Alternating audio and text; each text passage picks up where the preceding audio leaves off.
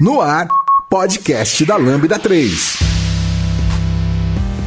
Oi, eu sou Giovanni Bassi, esse é o podcast da Lambda 3 e hoje vamos falar sobre Solution Selling. Aqui comigo estão o Vitor Hugo, Evilázaro Alves e Reinaldo Opsi. Não se esqueça de dar cinco estrelas no nosso iTunes, que ajuda a colocar o podcast em destaque para que outras pessoas encontrem a gente lá na loja do iTunes. Também não deixe de comentar e conversar com a gente. Você pode falar com a gente no post do blog, no Facebook, no SoundCloud, no Twitter, ou se preferir, você pode mandar um e-mail para a gente em podcast@lambda3.com.br. E aí, tudo pronto para ouvir o nosso podcast? Ele é produzido pela Lambda 3, uma das maiores referências do país em desenvolvimento ágil e DevOps para a plataforma Microsoft. Para conhecer melhor, acesse o site lambda3.com.br. Bom, esse é um episódio é, que a gente está fazendo que não é técnico e quem está ouvindo não é necessariamente tecnologia. Então, é, o próprio termo solution selling eu acho que é desconhecido para a maioria das pessoas que está ouvindo, eu imagino, né? Dado quem é nosso público e tudo mais. Então, é, eu queria que a gente explicasse é, da onde está vindo solution selling, né? Que, que, que, é, é, por que, que esse negócio é, apareceu? Bom, posso posso começar? O Solution Selling ele começa nos anos 90, no meio dos anos 90, muito fortemente na área de tecnologia, porque o que estava acontecendo naquele momento? As empresas queriam uh, resolver alguns dos seus problemas de automação, muitos ligados à necessidade contábil, fiscal, etc. É, sabiam que haviam soluções de tecnologia, mas elas não dominavam a tecnologia a nível de poder escolher de que forma melhor atender a necessidade dela. E foi aí que surgiu esse conceito do solution selling, que era tentar entender a dor do cliente e como a o fornecedor poderia resolver. Então essa é mais ou menos a origem do, do porquê que surgiu. Então as empresas estavam comprando uma coisa que elas não sabiam comprar. Esse era o problema. Essencialmente elas não tinham um domínio completo de do que elas queriam comprar, sim. E, e até o surgimento do solution selling, é, como que as empresas compravam? Bom, uh, eu adicionaria talvez um pouco do que o, que o Reinaldo falou assim. Uh, como que elas vão comprar e também o aumento de, de players que vão surgindo, mais tecnologias, mais empresas entrando no mercado.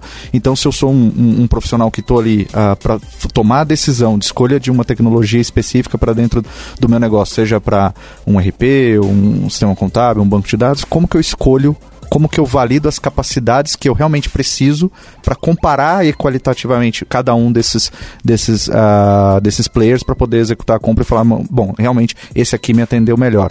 Uh, eu acredito que a, a, o processo de compras dessas empresas anteriormente, ele era um processo como compra de qualquer outro tipo de bem dentro qualquer insumo, de, né? de qualquer insumo dentro da, da Papel empresa. Papel para impressora, Exatamente. o que fosse. Exatamente. Ou seja, é, a gente vai avaliar uma, uma série de características daquele produto e vai comprar. Não é diferente de você comprar uma maçã na feira. Você vai pegar, você vai medir, você vai pesar, você vai ver se ela está é, dura ou não. É, e você vai falar, bom, dadas essas características eu vou comprar, certo? E eu estou imaginando, a gente está falando do começo da década de 90, o começo da microinformática ainda, né? É, a, a, a tecnologia estava se popularizando. Né? Então era uma coisa que né, no Brasil ainda menos, né? Mas nos Estados Unidos era ainda era muito incipiente, as empresas eram muito caro o computador, né? Então para a empresa ter o computador era um negócio raro. Então ela estava comprando é, esses softwares usando, ela estava pegando e pesando e vendo se era aquilo. E, e vocês estão falando que isso gerava problemas, é isso? Comprar usando, olhando só essas características. Exato, isso não é muito longe. A gente, alguns anos atrás, a gente atendendo um grande player de mercado que, que, que trabalha na área de hardware e ele comprava software também também como ele queria comprar hardware. Então não era incomum ele comprar, por exemplo, licenças de produtos que não era aderente a nada do negócio, porque quem tocou todo o processo foi o departamento de compras, por exemplo. Então a gente vivenciou isso já. É, isso foi muito comum nessa época aí dos anos 90 visto que os clientes não tinham esse conhecimento profundo, eles tinham os problemas, mas não tinham conhecimento profundo. E o que, que acontecia? Muitas vezes a compra ela era muito mais, uh, talvez, influenciada por referência de alguém, por indicação de alguém, pela própria relação de simpatia que ele teria com um fornecedor ou com outro, e acabava ser uma compra que era meio uma loteria. Tinha casos onde o cliente até ficava resolvido o problema dele, mas você tinha inúmeros casos de clientes que ou pagaram demais para ter uma solução minimamente funcional, ou que adquiriram aquela solução e ela não respondia, não atendia integralmente o, o, a necessidade de negócio que ela tinha. Esse era um, um grande problema, do ponto de vista dos clientes naquela época. Eu, eu lembro, eu acho que a gente está falando daquela época, mas isso tudo me parece muito, muito moderno ainda, ainda, né? Muito atual. É, é, recente. Me parece que muita empresa ainda faz isso. Eu lembro de ter visitado uma, um cliente é, mais de 10 anos atrás, não era aqui na Lambda 3 ainda, e era uma grande multinacional brasileira que tinha. É, eles não avaliavam nem a, a, as tecnologias que eles estavam comprando. Então eles tinham softwares feitos em PHP, software feito em Java. Então é, isso fazia com que o time deles de operações tivesse que é, se desdobrar porque eles tinham que conhecer, ter muitas competências e na prática eles não tinham. Então eles estavam no inferno de operação desses softwares porque a, a, na hora de comprar, quem tocava era a área de compras que não tinha conhecimento técnico e falava, ah, isso aqui me atende. Olhava só as características do produto e comprava. E aí ficava um inferno lá depois. Eu imagino que a mesma coisa devia acontecer para negócio, né? Comprar, ah, isso aqui tem característica A e B, atende o que eu quero, compra. E aí eu, essas características não conversam com os outros softwares que eu tenho ou com a minha cultura de uma outra forma, né? E gerava problema, né? E aí é nesse vácuo que surge o solution, solution selling. Porque parece que muita empresa não entendeu ainda Isso. que ele existe. E, e, tem algumas ondas, né? Na verdade, tem, tem algumas ondas. Imagina que no começo, como, como o Reinaldo mencionou, assim, tinha as empresas que a microinformática está tá acontecendo, está tá, tá se popularizando. As empresas também não têm maturidade para implementar e as pessoas, os profissionais que estão tomando conta dessas áreas também estão crescendo nessas áreas, estão aprendendo. E aí você tem uma pessoa não técnica comprando um produto extremamente técnico de um player que é extremamente técnico. Aí depois você tem o contrário, eu começo a, a evoluir internamente, esses profissionais estão contrato, eu já tenho pessoas bem técnicas dentro da empresa, só que essas empresas cresceram e contrataram vendedores que não têm conhecimento técnico técnico. E aí eu tenho um cara muito técnico falando com um cara que não é técnico. Então, como que eu crio uma forma dessas pessoas se falarem né, com proposta de valor e eu conseguir enxergar e falar, poxa, isso aqui realmente resolve o meu problema. Esse, esse surgimento do solution selling tem a ver com o, o mercado de startups que estava surgindo mais ou menos pela mesma época? Na, naquele momento, talvez não. Até uh, se você olhar os grandes promotores do solution selling, eram as grandes companhias de tecnologia. Isso. Eu nessa época trabalhava na, fui trabalhar na IBM e o primeiro curso que te colocava para fazer era o de solution selling. Aquilo para quem ia para a área de vendas era obrigatório. E era o que essas empresas grandes faziam, que naquele momento estavam atendendo grandes clientes, né? bancos, indústrias, etc. Então, uh, naquele momento ainda não tinha tanto as startups com a dependência tecnológica que a gente está vendo nos dias de hoje. Mas você tinha esse lado. E o que, que é ouro no final a grande diferença, né? Se você olhar do ponto de vista do cliente, o que, que você está fazendo de diferente na, no Solution Selling é que você não está adquirindo somente um produto ou serviço, mas você também está adquirindo o conhecimento do teu fornecedor. Era esse o, o, o, mote que estava por trás. Então eu tinha que entender o que, que era o problema de negócio do cliente e oferecer para ele não apenas o produto, o software, o hardware ou o, serviço associado, mas o meu conhecimento da tecnologia e o meu conhecimento do negócio do cliente. Era esse o, a grande sacada. Eu me lembro que um, um dos primeiros trabalhos que eu fiz, é, eu trabalhava numa, trabalhava numa empresa que fazia é, grandes construções, então aeroportos, estradas e tal. E um dos trabalhos foi justamente eu acabar de chegar um software de contabilidade que foi comprado pela área de compras, isso tem isso nos anos 2000, né? É, foi comprado pela área de compras e que simplesmente não conseguia fazer os cálculos de contabilidade que estavam de acordo com essa empresa que trabalhava num nível nacional e que tinha diferentes, diferentes ações de é, diferentes incidências de imposto, diferentes modelos de, de cálculo de resultado. Então o meu trabalho era justamente resolver um problema que de, de uma área de uma área de compras que simplesmente pediram um software de contabilidade, disseram que ele tinha que fazer cálculo de imposto, o software faz cálculo de imposto e tudo bem, e resolveu.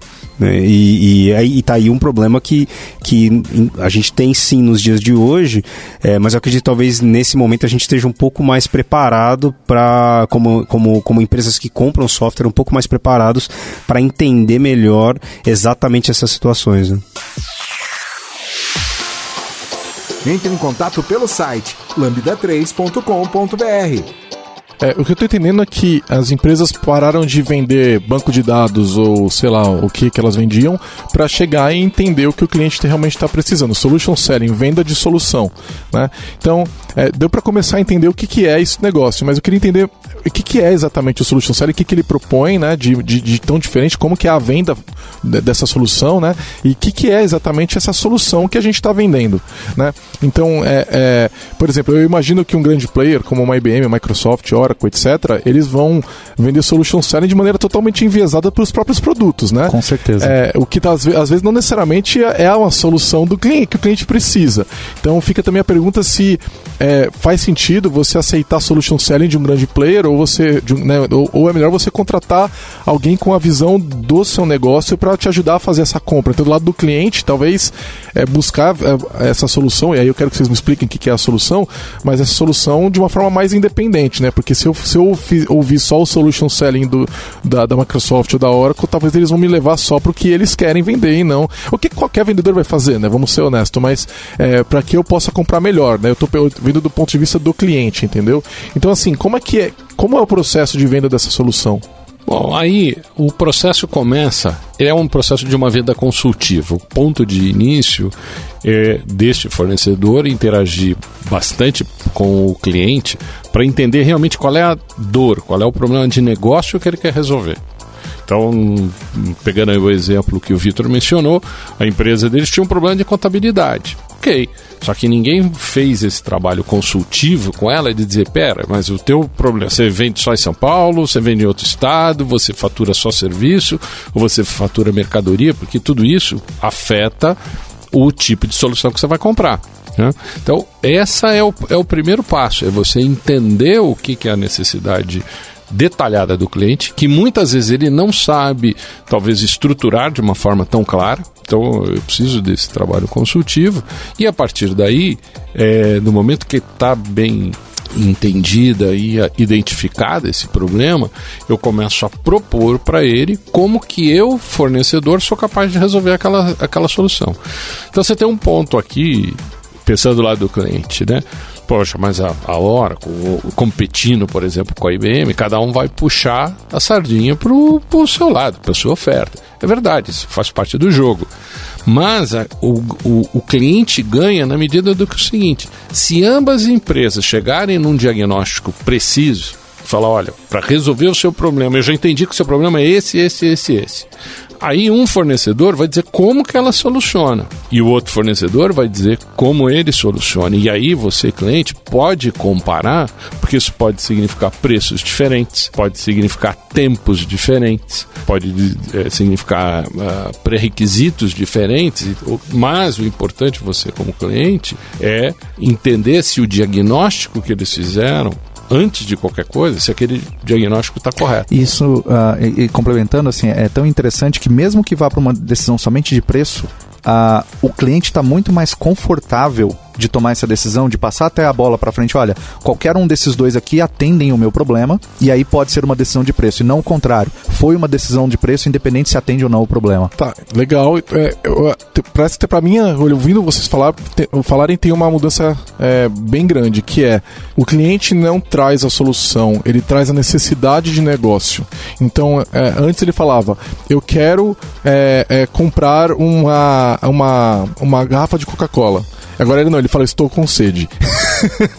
é isso, Exato. É, te, na, na, no caminho feliz, é isso, ele chega numa maturidade. Quando ele tem essa maturidade, mas o que, que é o solution E a Coca-Cola vai trazer Coca e... e... a Pepsi vai trazer Pepsi. Exato.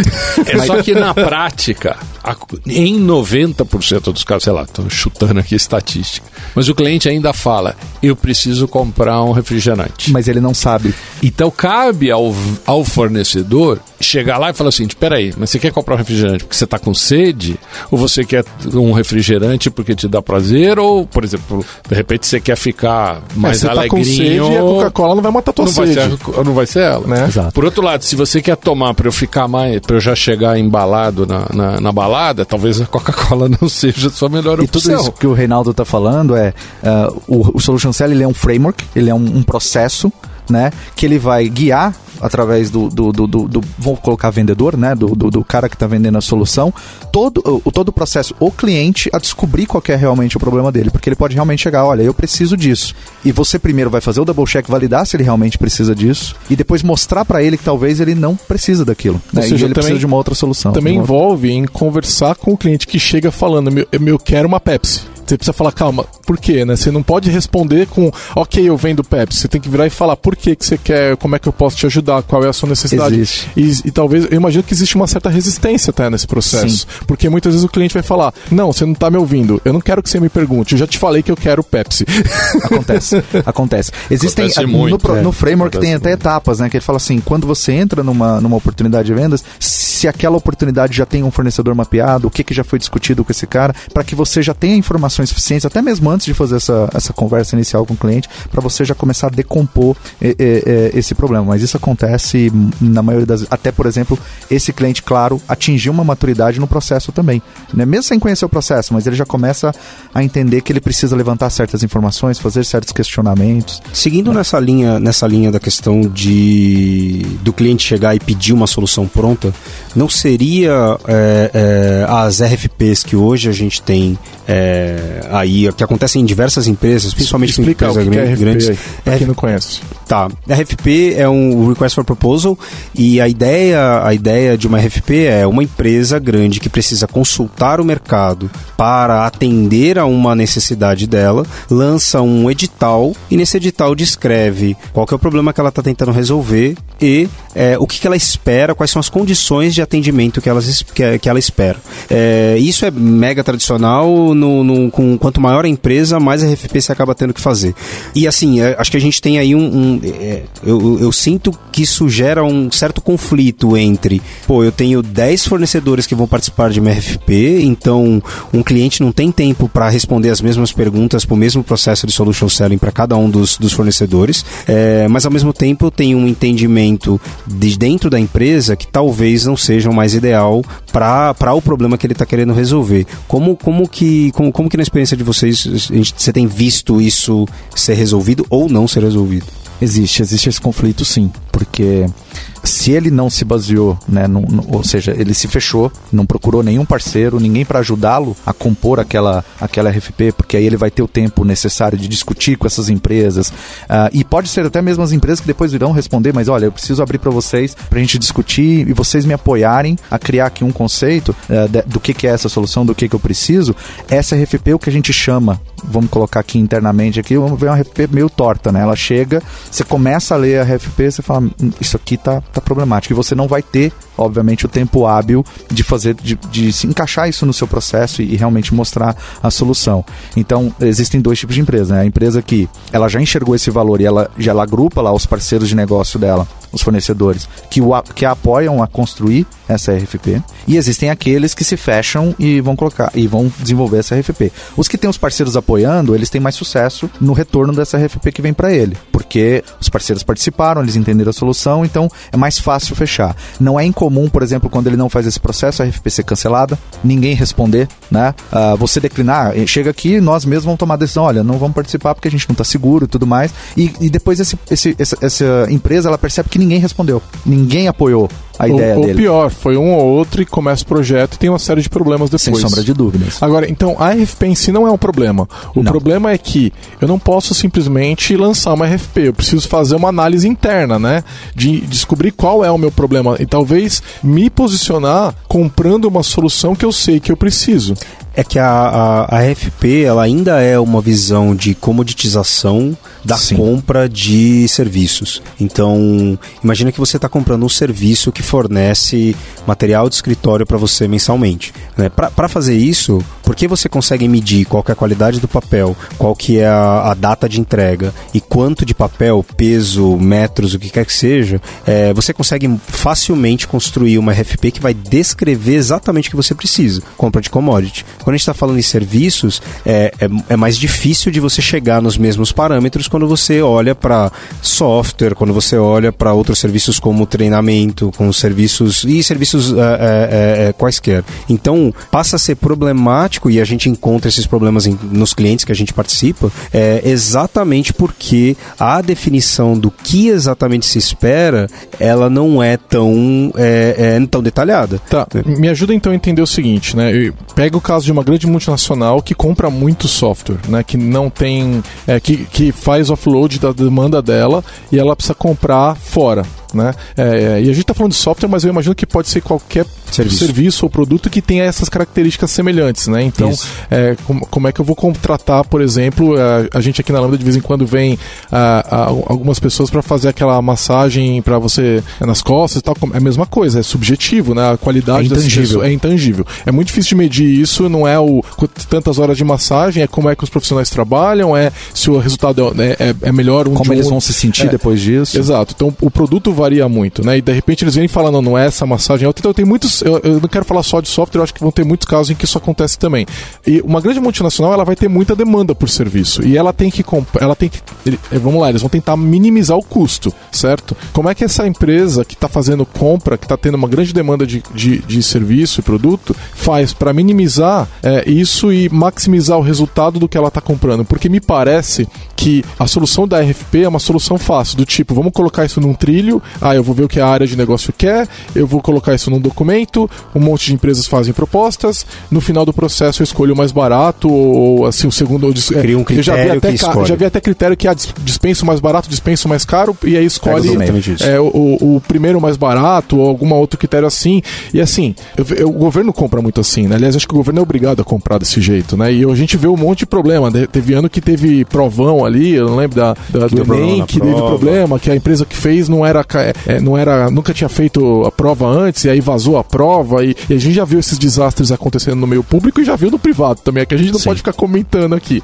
Então, assim, como fazer compra em escala sem usar RFP? Então, aí eu acho que a gente tem que considerar o tipo de compra. Quanto mais comoditizado for a tua compra, talvez essa necessidade de um aprofundamento, etc., seja menor e é mais fácil você criar uma RFP descritiva. Vou te dar um exemplo. Quando a empresa quer comprar, por exemplo, um notebook pro, pro, para equipar sua força de trabalho, etc.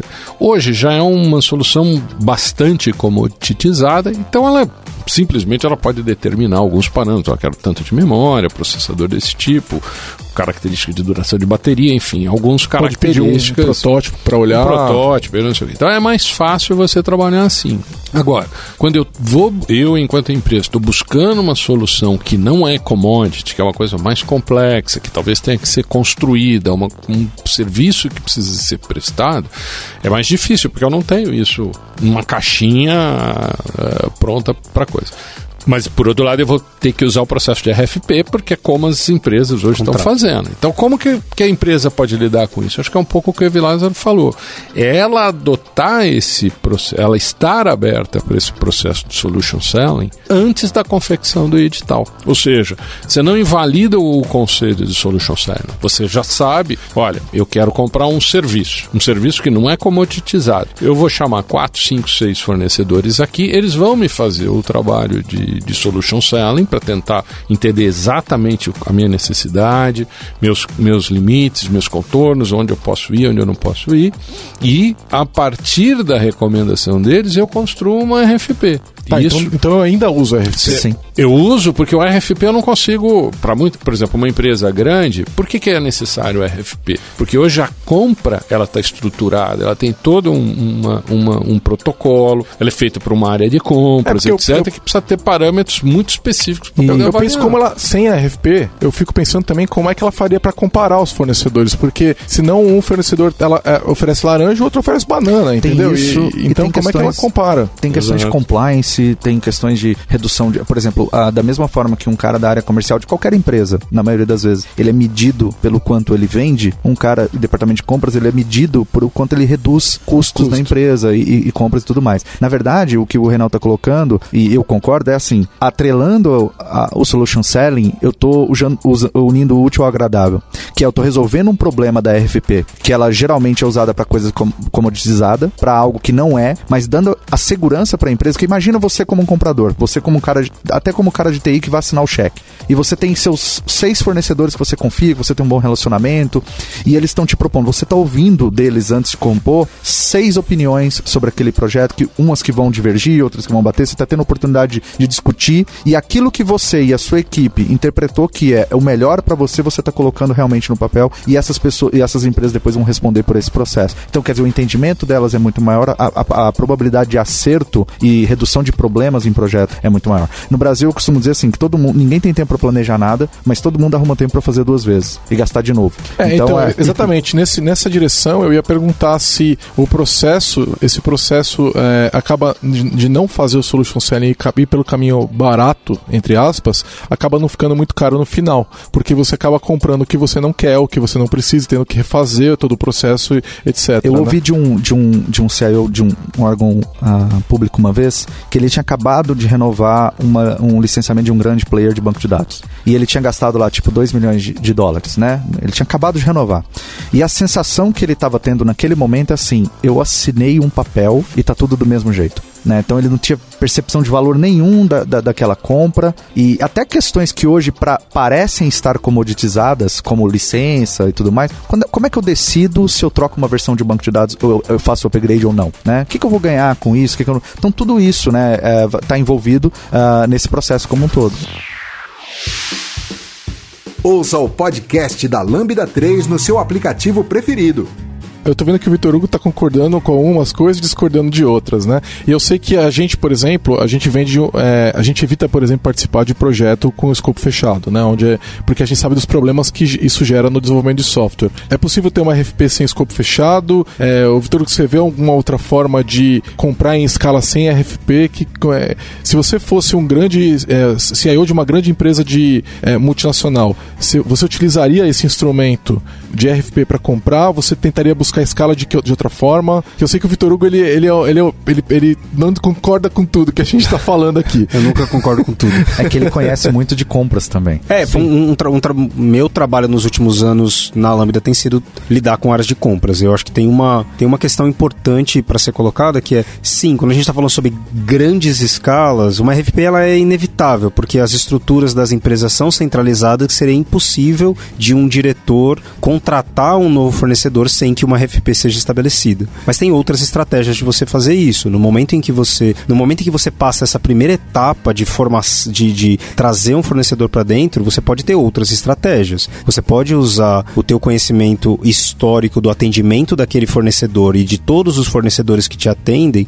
para decidir para quem vai um serviço ou outro. Né? Esse seria um, seria um caminho. É, a gente tem estratégias de passar dentro da, da, da Lambda 3 a venda que deveria, que poderia ser escopo fechado, elas, ela não ser um escopo fechado como a gente determina, como você provavelmente vai ver num, num, numa, é, é, num edital público. Então, ao invés de você definir todos os detalhes no último detalhe, você olha para uma ideia de processos de negócio e quais os processos de negócio que aquela RFP tem que atender. Então, eu não preciso dizer que eu quero o botão da cor azul com tal label, mas eu posso dizer que eu preciso ter um processo de pagamento de cartão de crédito. Como esse processo vai acontecer, é, ainda, te, ainda tem o compromisso de ambos os lados de que isso precisa ser trabalhado, precisa ser entregue. É, como fornecedor, você ainda é, responsável por isso, só que do ponto de vista do processo de, de trabalho, você está focando em algo que, que é mutável, que a gente está falando ali do, do, do, requisito implementado ou não. É, eu acho que esse é um caminho para se dar com isso. O, uma coisa que o Lázaro comentou que é interessante é as empresas normalmente têm um conjunto de é, é, fornecedores que já os atende e é interessante de usar isso para evitar que caia fornecedor de paraquedas, porque uma coisa que a gente já experimentou trabalhando em clientes grandes clientes que fazem RFPs, é, muitas vezes, porque a gente está olhando para RFP como contratação de commodity, é, a decisão é por preço. Quando a decisão é por preço, pode aparecer, aparecer pessoas que não necessariamente estão totalmente qualificadas para atuar num, num, num, problema. Eu colocaria 80% dos casos ela não tá. É o caso da prova do Enem que vazou, né? Não, eu colocaria 80% assim, sem medo de errar assim, que, que, que ela não está preocupada com. Ela quer entrar na conta. Depois ela vai resolver como é, que ela eu vai. Eu já vi várias vezes de contratar dessa forma por preço e o fornecedor acabar indo à falência, porque aí o projeto vai pro saco Isso. e não adianta querer processar porque a empresa está falida. Então, é, o que acaba gerando é um. É, eu não vou nem falar necessariamente prejuízo financeiro direto, porque muitas vezes a empresa nem pagou o fornecedor, né? E ou pagou muito pouco, e, e mas gera um atraso em todo o negócio, né? Que não recebeu o produto e não consegue funcionar é, entregando uma capacidade interna que ele estava precisando, por o, exemplo. O né? Victor tocou em alguns pontos sensíveis e eu concordo com basicamente tudo que ele falou. E a gente focou muito em RFP, né? Mas a Lambda ela, ela atende uh, uh, clientes muito grandes e multinacionais que têm RFP.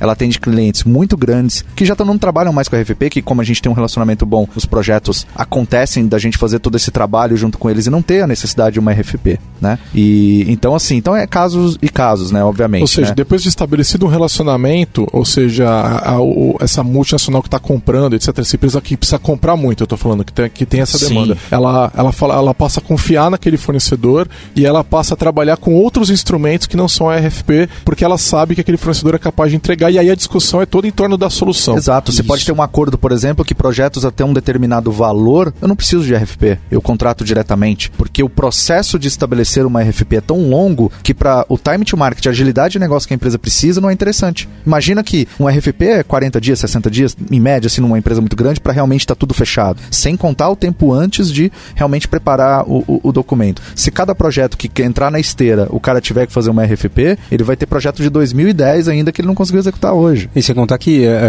a gente tem casos, principalmente quando você.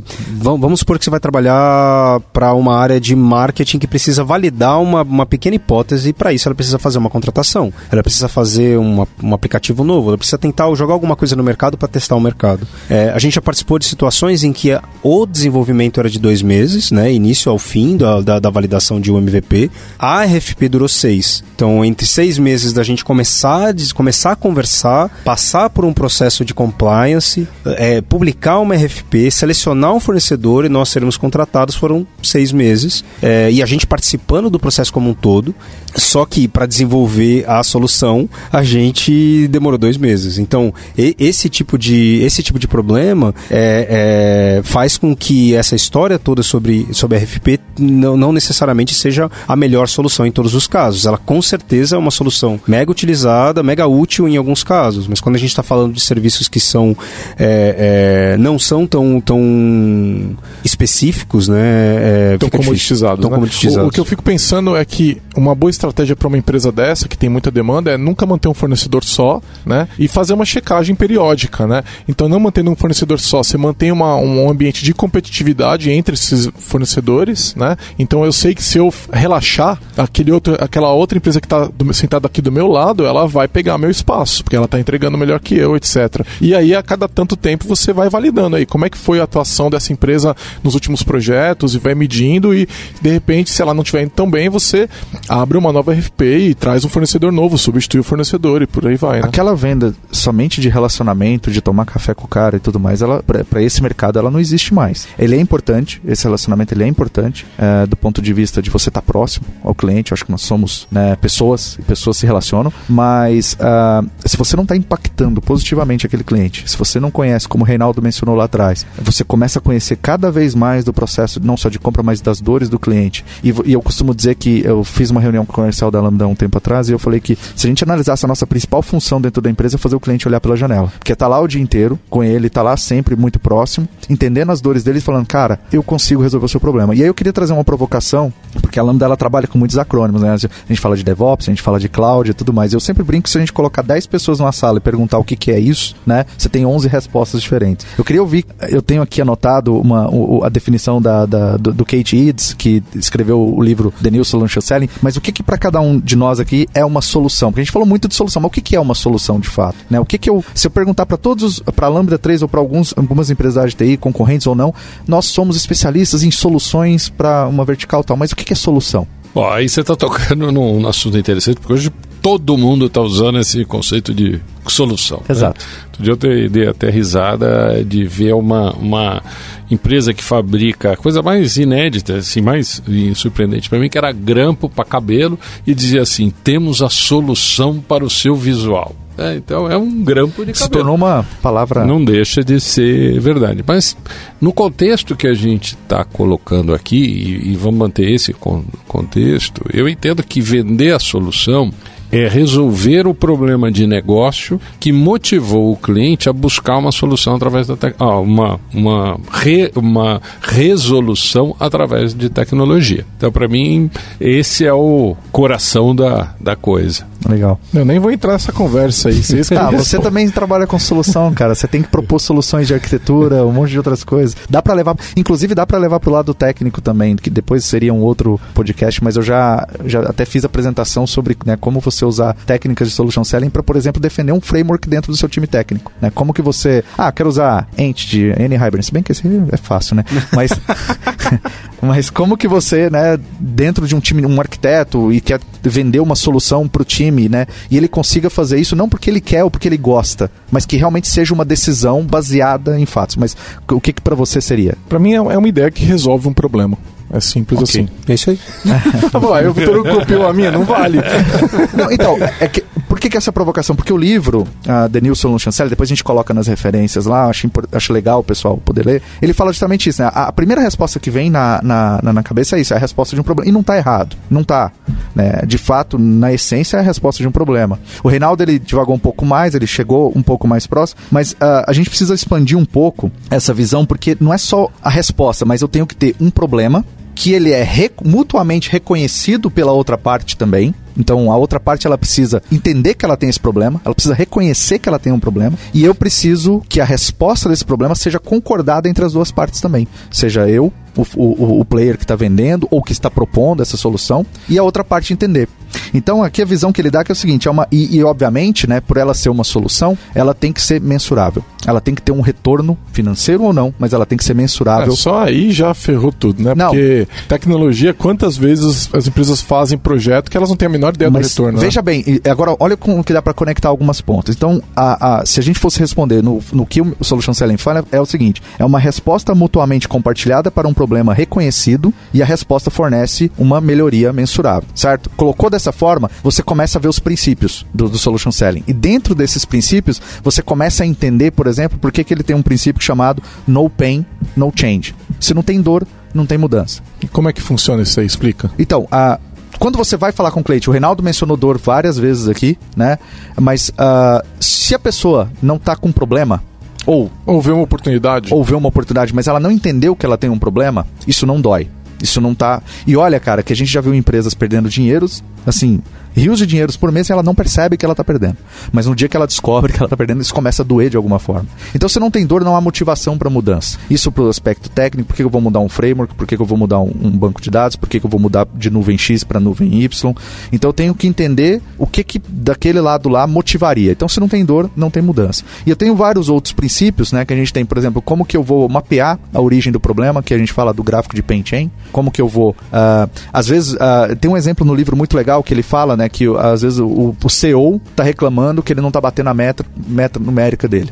Aí ele reclama para o diretor de vendas e o diretor de vendas começa a falar que as campanhas de marketing não estão tendo a, a, a, o retorno que eles estavam esperando. Aí vai no diretor de marketing o diretor de marketing fala que ele tem problema de integração com o CRM dele com uma outra solução. E aí ele vai falar com o pessoal de TI e descobre que não integrou porque eles compraram um middleware lá que o negócio não está funcionando. Ou seja, é, conforme eu vou atravessando a dor, cada um desses departamentos tem uma dor, mas que está impactando o business da empresa, que ele não está atingindo os números deles. Naquele momento a gente falou uma questão de, de preço, a gente falou muito de valor, de, de, de, de custo. Será que nesse momento, para o presidente trocar uma solução por 2 milhões de dólares, 2 milhões de dólares para ele é caro ou é barato? Porque aí você começa, quando você começa a navegar entre mapear a origem do problema, valores podem ser estratosféricos e naquele momento você vai achar que o valor é completamente, o custo é baixo. É, tem então... também até a questão de quanto que esse problema está custando para mim ou quanto que eu estou deixando de ganhar com, com, porque eu não estou fazendo nada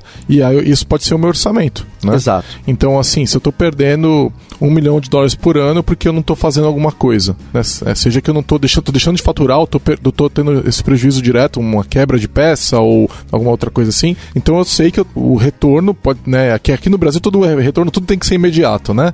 Mas no, no, no costuma ser em, em países mais desenvolvidos, até porque os juros é menor, né? Então você pode jogar as coisas mais para frente. É, ah, se eu tiver um retorno em três anos, tá maravilhoso. Então eu poderia fazer um orçamento de 3 milhões, certo? Para resolver esse problema. E aí, que, como os juros é muito pequeno, você vai no mercado, pega dinheiro, faz ali o negócio, né? Um juros de 1% ao ano, sei lá, 2% ao ano, faz esse negócio e em três anos você tem o, você passa, você paga a conta e passa a ter resultado a partir do quarto ano. Né? Aqui no Brasil, com os juros que a gente tem, o, o resultado tem que ser muito mais imediato, né? Sim. E aí, se, talvez você tenha alternativas tipo um BNDES, para ir, que é exatamente isso, né? Pegar dinheiro para resolver esse problema. Né? Isso é um grande problema do empreendedor brasileiro, né? Não ter dinheiro para fazer as coisas, né? Então é tudo é muito difícil de resolver porque o dinheiro todo é muito caro e é difícil fazer projeto, etc. Sabendo do, do, do custo do problema, do custo de oportunidade, você faz o seu orçamento, né? E aí é usando toda a, a, identificação da dor, como que ela percorre dentro da empresa, quem que ela atinge, quem que ela não atinge. Quando e... o cliente não faz isso, vocês ajudam ele a fazer? Acho que acaba sendo inevitável. É uma parte do, do, do, do, trabalho, e eu comecei a trabalhar na área comercial sem conhecer solution, solution selling, mas já fazia parte do tipo de trabalho que eu executava, principalmente porque na, na nossa expectativa eu, eu não queria arrumar problema para a empresa. Então a, a percepção é outra, né? Que é se eu, se eu se eu vender alguma coisa que a gente não consegue entregar, esse problema dói na carne. Então, para que a gente conseguisse é, não aceitar qualquer coisa, é necessário que você faça uma venda consultiva. Então, é necessário que você entenda aonde você está entrando com esse cliente, qual é a real necessidade dele, qual, de, de, de que ponto que ele é o influenciador ou decisor dentro dessa compra, dentro da companhia, para que, que a gente possa trabalhar. É, é, é inevitável você, você acabar tendo que fazer esse tipo de trabalho no nosso contexto.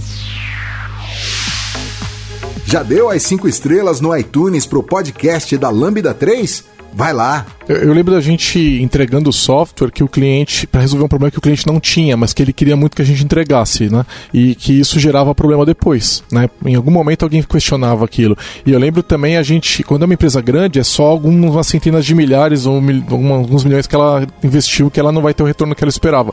Eu lembro de startup, que a gente teve também esse trabalho com startups, onde o, a, o dinheiro de origem ali ele é perdido, né? Então a ideia do, da pessoa, ela some e, e ela não tem outra, outra alternativa alternativa. Ela não vai mais. Aquela ideia, aquele dinheiro sumiu. Então, aquele, aquela proposta de eh, ter a minha empresa, etc., você gastou aquela oportunidade e você não vai ter de novo. Eu lembro que a gente aprendeu isso cedo, né? Você aprendeu isso nos primeiros projetos. Nos primeiros nossos. projetos, a gente passou a falar não para os clientes. Falar, não, não é isso que você quer. Você tá. Qual é o problema que você quer resolver? Qual, que, eh, que mercado você quer atender? E começar a fazer a busca desse problema aí. Eu acho que era antes a gente discutir solution selling mesmo. Não, bem antes, bem antes. Nunca era... nem falamos esse nome eu acho que época. A questão era mais é, skin in the game, que é o seguinte: se der problema, esse cliente vai dever dinheiro para nós. Então, por que, que, eu vou entrar num negócio que ele não vai potencialmente me pagar? Então, eu tenho, eu tenho que ter certeza do, de onde eu estou entrando é, e, e, tenho que ser né, diligente ali no que eu tô, no, no, no que eu tô propondo para ele, porque senão vai me gerar problema. E eu acho que a gente tem cases é, muito ricos que mostram todo esse processo que o Evilásio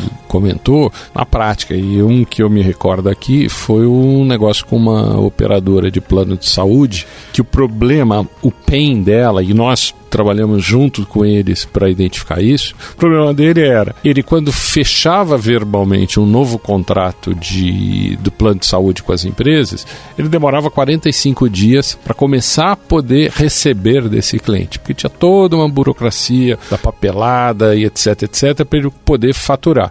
E isso estava machucando o fluxo de caixa dele. Então, o, o pain dele era exatamente essa. Poxa, eu estou com um fluxo de caixa ruim, porque eu só consigo é, emitir em 45 dias algo que já foi decidido muito antes. Conversando com o cliente, nós conseguimos, junto com ele, é, entender que uma das formas de reduzir esse tempo era trabalhando exatamente nessa parte da documentação que era necessária para o cadastro e que se materializou através de uma oferta para desenvolver um aplicativo, o Ágil, que reduziria esse tempo de 45 dias para 15 dias. Então, assim, acho que foi um caso uh, que aconteceu exatamente isso. O cliente não nos procurou dizendo eu quero este software, eu quero esta aplicação. Nós, numa, na verdade, ele, o contato dele era outro. Ele queria resolver, ele tinha outros problemas lá para resolver, mas numa conversa dessa a gente identificou essa dor, conseguimos propor uma solução técnica efetiva que ele entendeu que era viável e é, que depois acabou se pagando aí no menos de seis meses ela estava paga só com o ganho que ele que ele teve lá e nunca usamos a palavra solution selling, mas nós seguimos exatamente, exatamente essa cartilha. Né? Então, uh, eu tenho também uma outra experiência que eu estava uh, num, num, cliente, a gente estava falando, quanto mais você vai conhecendo a estrutura do cliente, os problemas do cliente, você desenvolve o que dentro do framework é chamado de conhecimento situacional do cliente. E eu me lembro que eu estava num, num, numa empresa do mercado financeiro que já estava adotando nuvem, já, tavam, já tinham contra, contratado a Azure, e, mas assim, projetos bem pequenos e tudo mais. E eu estava sentado conversando com, com, com, com o gestor de TI, e do outro lado tinha um outro gestor conversando com uma empresa que revende licenças e tudo mais, e ele estava comprando licenças de banco de dados SQL Server, né? Porque ele tinha um novo projeto de BI. E aí ele conversando com o cara, anotando os valores e tudo mais, ele terminou de anotar os valores e eu ouvi ele dizendo assim, algo em torno de assim, ele tinha três servidores que ele tinha que comprar, licenciar, esses servidores ele, ele tinha que, que até 40 dias para poder estar tá tudo pronto, e ele ia pagar em torno de 396 mil dólares somente de licença para fazer o projeto. Então, porque o SQL é licenciado por core, núcleo, tal, tal, tal. Aí eu sentei do lado, falei, cara, vamos tomar um café e vamos conversar. Aí comecei a perguntar sobre o projeto, né, desse cara. E aí eu fui perguntando coisas. É crítico o projeto? Ele tem dados que, que não podem ir para nuvem? Cara, você não, você já tem um contrato de Azure? Você sabe disso? Não, não sei conectei o cara com, com esse contrato e no fim do dia eu mostrei para ele que aquela, aquelas mesmas três máquinas custariam 3 mil dólares, é, 5 mil dólares uh, por mês no, no, no Azure. Dividido isso por 5 mil dólares, ele teria, digamos aí, alguns anos de, de, de upfront que ele não teria que colocar. Então, quando ele ligou para o CFO da empresa e deu a notícia, que ele falou assim: Olha, eu estava fazendo um estudo aqui, ao invés de desembolsar quase 400 mil dólares, eu vou pagar 6 mil, 9 mil, por, uh, 5 mil por mês, eu tenho X meses aqui. O cara adorou, aquele projeto foi para a nuvem assim, do dia para noite. Então, quando eu falo no pain, no gain, na maioria das vezes, 80% das vezes, a dor vai ser financeira. E ela viabiliza qualquer tipo de projeto. e ainda tem um, um ponto interessante que é o cara trocar o, o capex por opex, né?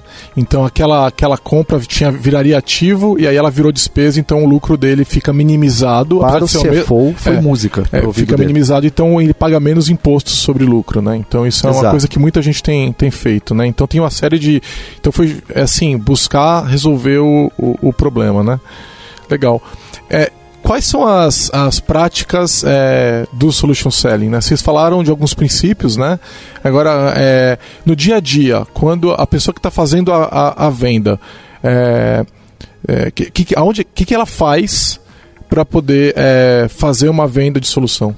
É, eu gosto da ideia de, de quando você está está se sentindo mal, de repente o teu, é, teu estômago não está muito bem, ou você tem tido constantes dores de cabeça, aí você vai num médico. Quando você vai num médico, o médico não chega para você logo de cara e já te prescreve um remédio. Ele faz uma ele faz, você tem uma conversa com esse médico para ele entender o seu estilo de vida, como que você está se sentindo, onde é a dor, é, que tipo de, de, de medicamento você está tomando, qual alergia você tem, é, o que, que você pretende fazer nas próximas semanas. Esse conceito de anamnese anamnese funciona muito bem como uma, o, o início dessa conversa com um, um, possível cliente, que é justamente entender é, é, é, é ter conversas que são é, minimamente estruturadas para tentar entender em que ponto que esse que, que, em que ponto que esse cliente está, em que ponto que essa, esse problema está, em que ponto que uma possível solução lá na frente vai ter que estar. Então ele começa com uma é, é, uma anamnese que no final das contas o que você vai ter vai ser um pequeno diagnóstico é, que, que vai ser construído à medida que essas conversas vão acontecendo com o cliente para que a gente possa no futuro prescrever algum tipo de solução.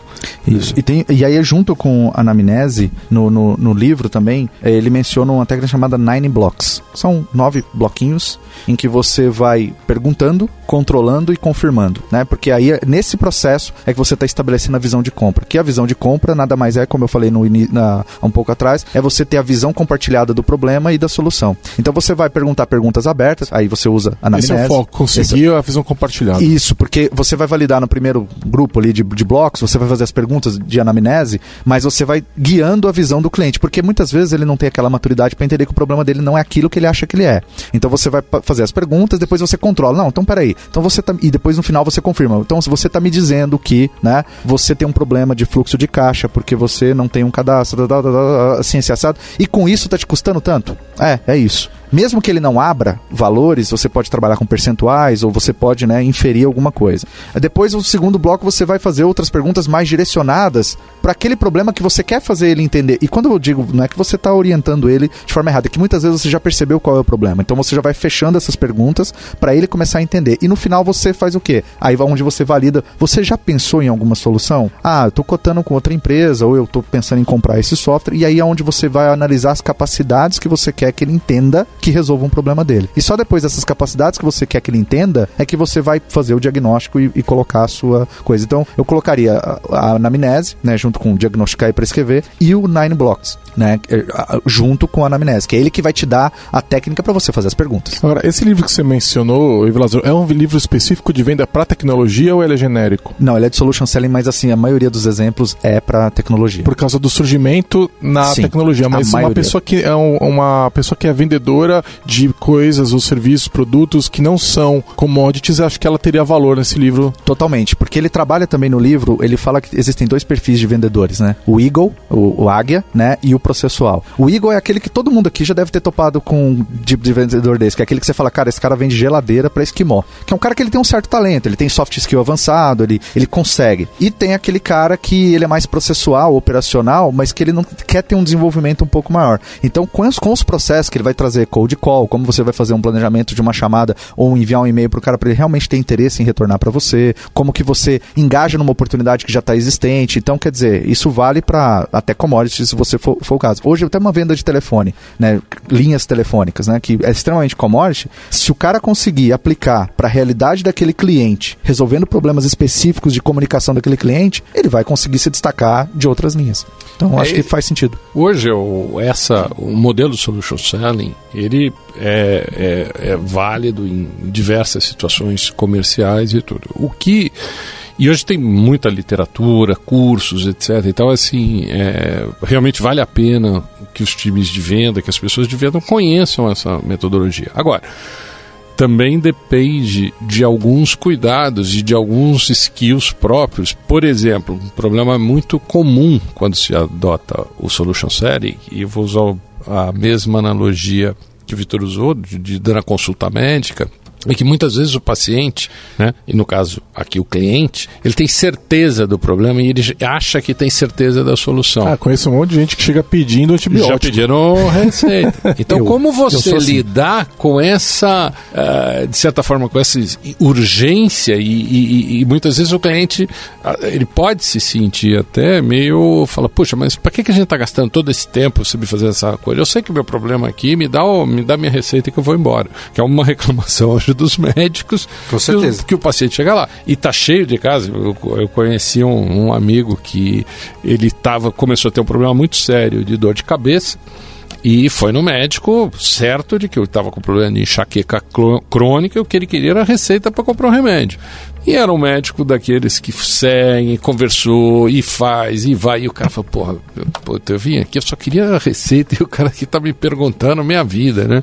Mas no final, valeu a pena, porque no final o problema dele não tinha nada a ver com enxaqueca. Ele tinha um problema de articulação na mandíbula que dava esse efeito da dor de cabeça. Foi no dentista, fez o tratamento lá, nunca mais teve. Olha, pode ser oftalmológico também, pode ser problema de grau pode de óculos. Outros, é. E sem ter que tomar um remédio, sem nada. Acho que a mesma coisa acontece aqui. É como você consegue lidar, de certa forma, com essa ansiedade ou com essa sensação que muitas vezes o, o vendedor, uh, o comprador pode ter e que fala, pô, esse cara tá me enrolando É, isso cria uma expectativa muito grande para quem trabalha na área de que você precisa ser capaz de falar sobre soluções e, e, e agir em cima de possíveis soluções técnicas. Então, aquela história de você contratar um vendedor genérico, ela acaba sendo diminuída. Por quê? Porque muito provavelmente a pessoa tem que ser capaz não só de conhecer o que ela está comprando, mas principalmente conhecer todo o processo que é envolvido por trás da, da realidade do cliente. Ou seja, a pessoa não é uma vendedora genérica, ela vende serviços X e Y específicos. Ela tem que saber disso para poder ela vai acabar.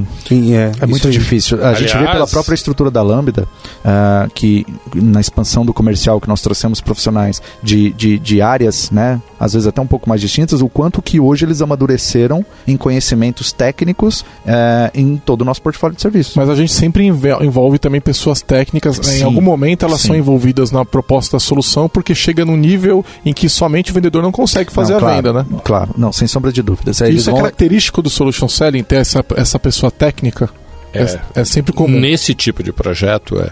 E aí eu acho que é uma das coisas, por exemplo, que a gente até se diferencia no mercado, porque muitas vezes a gente envolve no processo de diagnóstico, nesse processo consultivo, por exemplo, um analista de negócios. Porque é fundamental, mesmo a gente sendo uma empresa que entrega bit, né, código no final do dia, mas eu preciso ter um entendimento do negócio dele. Então, ter hoje esta, ah, este tipo de profissional na nossa, na nossa organização é um diferencial importante para a gente atender melhor o cliente e, e no final do dia ele ter o que ele esperava.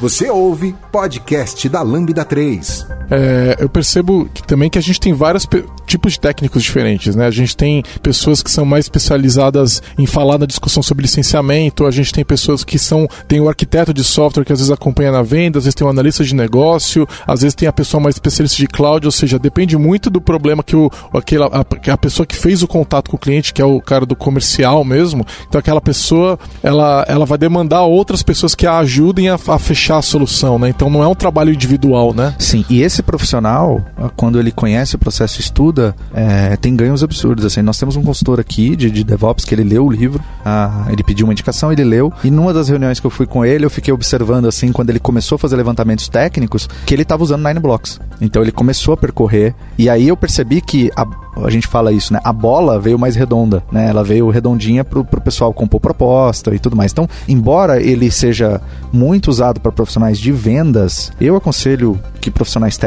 leiam pelo menos o primeiro livro, que são dois, né? Que é um é The New Solution Selling, que é o conceito, o framework, e do outro é o The New Solution Selling Field Book, que aí ele é a implementação. Ele vai pegar cada parte e ele vai te dar roteiros de implementação, né? Que ele chama de, de, de, de alguns, ah, alguns tools, né? Que você pode, pode utilizar.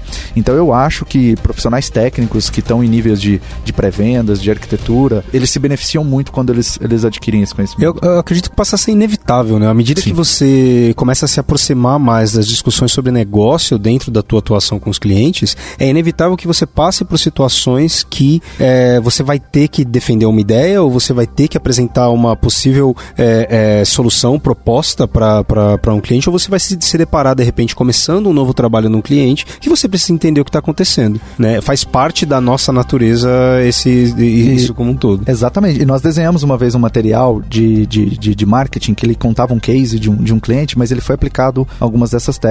E, e eu brincava internamente que a métrica de sucesso daquele material era a quantidade de cabeças concordando durante a reunião. então a gente ia perguntando, a gente falava, ó, esse cliente tinha esse, esse, esse problema, né? E a gente resolveu esse problema dessa, dessa, dessa forma com a ferramenta assim. E aí você olhava, aí perguntava, você também tem esse problema? E o cara concordava. Então, quer dizer, dá para aplicar na área de marketing, dá para aplicar em área técnica, no comercial, obviamente. Agora, isso, tudo que vocês estão falando é, faz muito sentido pra mim. É, no entanto, me parece que esse tipo de venda é cara.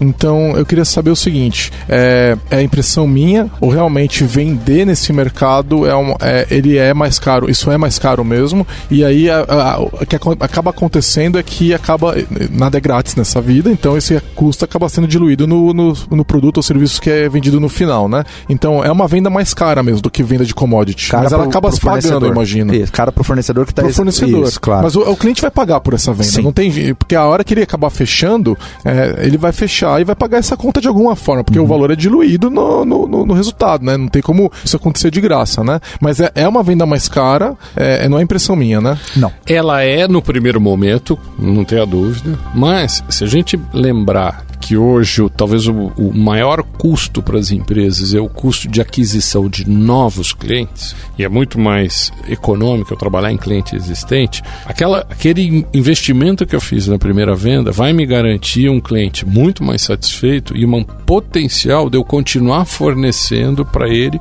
diversos outros projetos. Então, ao longo do tempo, ah, eu acho que esse investimento maior que é feito, ele se dilui. Outra coisa, muito provavelmente a gente vai ter menos retrabalho, vamos ter menos ah, problemas ao longo da, da entrega da, da solução.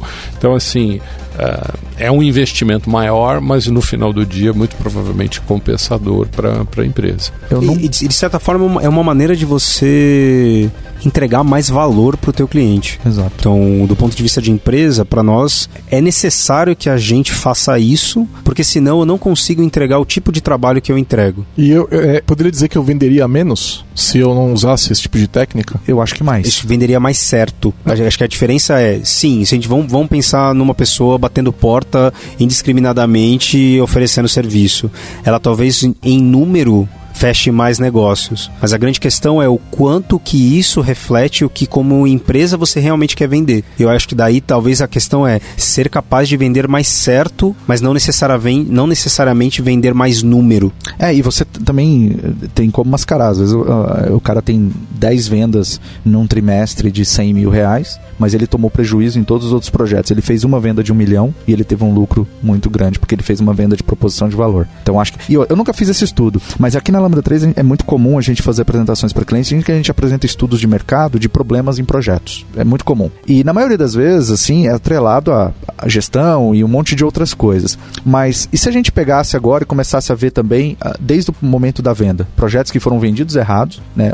Eu- acho que a palavra errada, não, não sei se é, mas são projetos que talvez não foram, né? A bola não chegou tão redonda, chegou mais quadrada, e aí a execução foi, foi problemática, por mais que você teve aquela gestão e tudo mais, você tomou um prejuízo naquele projeto. Então é, é o que o Vitor Hugo comentou, você vende melhor, com uma qualidade de venda melhor, que obviamente, invariavelmente, vai gerar uma satisfação melhor do cliente, porque você está resolvendo um problema, isso está trazendo, é mensurável, isso traz algum retorno para ele, estabelece uma relação de confiança, e aí você vende mais naquele cliente. Então, no médio e longo prazo aí é um, é um investimento extremamente válido. Mas sim, a, a resposta à sua pergunta é: é uma venda mais cara, é um investimento que você vai ter Mas que que fazer. se paga. se paga. que se paga. E que requer também um profissional de vendas mais profissionalizado. Então, um pouco aquele, aquele vendedor que era o vendedor arte, que é aquele cara que, que é muito bom no relacionamento, se hoje ele não começar a se equipar com algumas destas metodologias que a gente está falando, a vida dele também vai ser curta. Porque o outro lado, o comprador, está se,